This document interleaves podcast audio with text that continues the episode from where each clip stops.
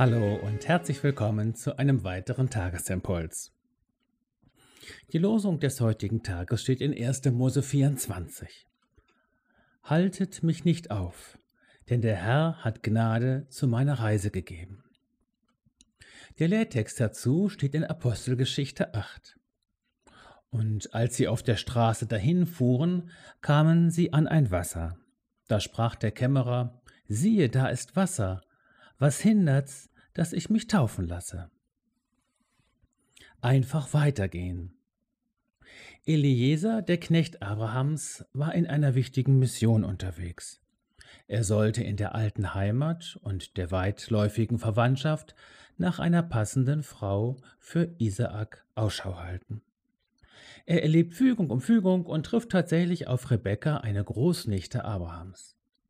Nachdem alle Rituale einer vernünftigen orientalischen Brautwerbung absolviert waren und zum guten Schluss sogar Rebekka selbst ihre Zustimmung gegeben hatte, hält Eliezer nichts mehr. Er will wieder zurück. Reisende soll man nicht aufhalten. Was für eine wunderbare Erfahrung.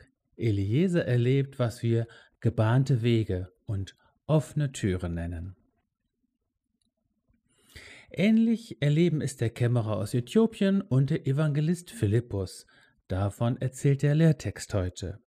Auch sie erleben, der Heilige Geist schafft die berühmte Gunst der Stunde. Alle diese Menschen erleben, was es heißt, geführt zu werden.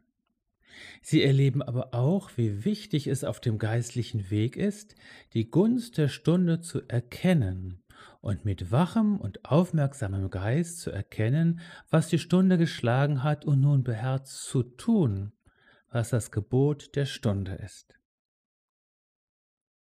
Geführt zu werden und eine tapfere Entscheidung zu fällen, schließt sich also nicht aus.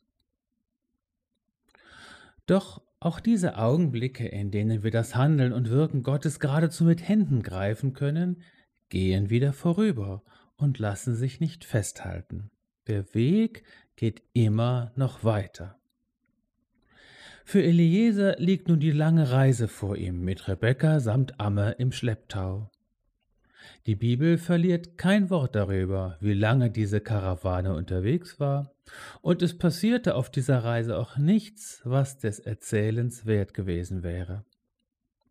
Es wird dann erst wieder der denkwürdige Augenblick erzählt, als Rebekka und Isaak sich zum ersten Mal gegenüberstanden. Auch der Äthiopier setzt seine Reise unverzüglich fort. Immerhin, er zog seine Straße fröhlich, so heißt es. Darum geht es, die Gnadenstunden Gottes beim Schopfe packen, aber nichts festhalten, immer weitergehen und nicht stehen bleiben. So sei gesegnet und von neuem unter die gute Führung Gottes gestellt. Sei gesegnet mit einem wachen Sinn für das Gebot der Stunde. Sei mit Hoffnung und Mut gesegnet für die Wüstenstrecken dazwischen. Geh einfach weiter. Der Herr schenke auch dir Gnade für deine Reise.